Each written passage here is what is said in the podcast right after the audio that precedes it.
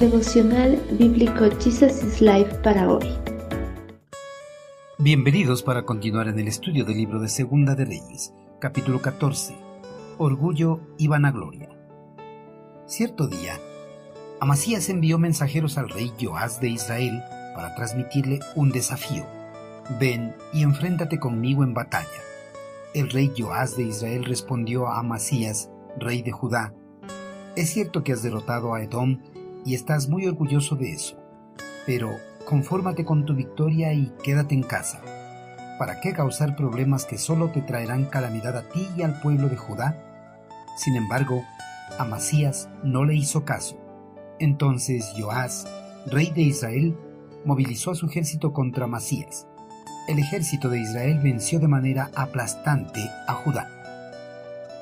Joás monarca del reino del norte, había contratado soldados para tener mayor poderío militar, pero estos soldados habían incursionado en los territorios del reino del sur sin solicitar la debida autorización del monarca Amasías. Esta intromisión ocasionó malestar en el monarca, quien a su vez expulsó de Judá a los soldados del ejército de Joás.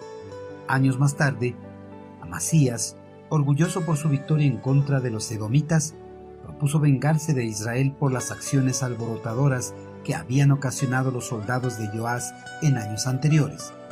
Con este fin, envió un mensajero invitando a Joás, rey de Israel, a que saliera con su ejército para pelear, porque estaba seguro de que su ejército era más fuerte.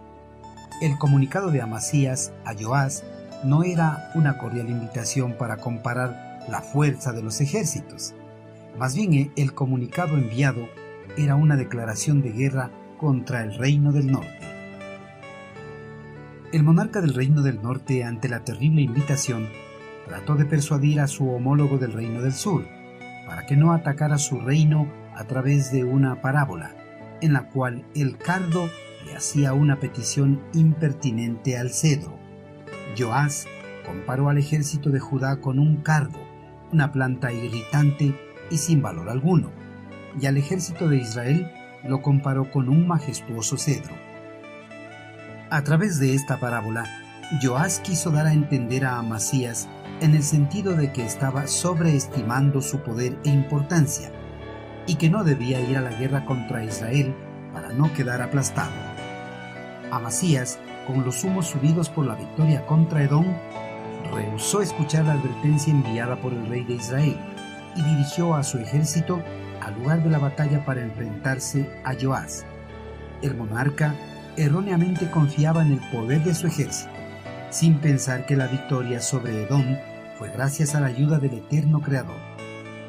Las personas que confían en sus propias fuerzas, en vez de confiar en la del Señor, no tendrán la victoria sobre sus enemigos. Joás marchó contra Judá, lo derrotó rápidamente y capturó a Amasías en Bet-Semes, al oeste de Jerusalén. Mantuvo a Amasías como su prisionero y gracias a eso pudo entrar en Jerusalén sin luchar. Además, destruyó una parte del muro de Jerusalén y se llevó algunos tesoros del palacio y del templo del eterno Creador. También se llevó algunos rehenes judíos a Samaria. Con la destrucción de una parte del muro, la ciudad santa quedó indefensa contra los ataques de Samaria y de otros enemigos del norte. Joás aseguró el buen comportamiento del rey en Jerusalén. Queridos hermanos, la victoria de Judá sobre Edom provocó que los humos de esa victoria subieran a la cabeza de Amasías, quien lleno de orgullo y vanagloria llevó a su ejército a una guerra innecesaria obteniendo una derrota aplastante en manos del ejército del Reino del Norte.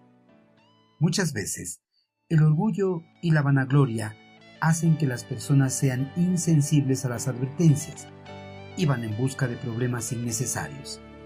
Hermanos, ante los logros que podamos obtener en cualquier área de nuestras vidas, no debemos permitir que el humo de esos logros se nos suba a la cabeza, pues si lo hacemos, corremos el peligro de vanagloriarnos y de menospreciar la acción de Dios en nuestros logros.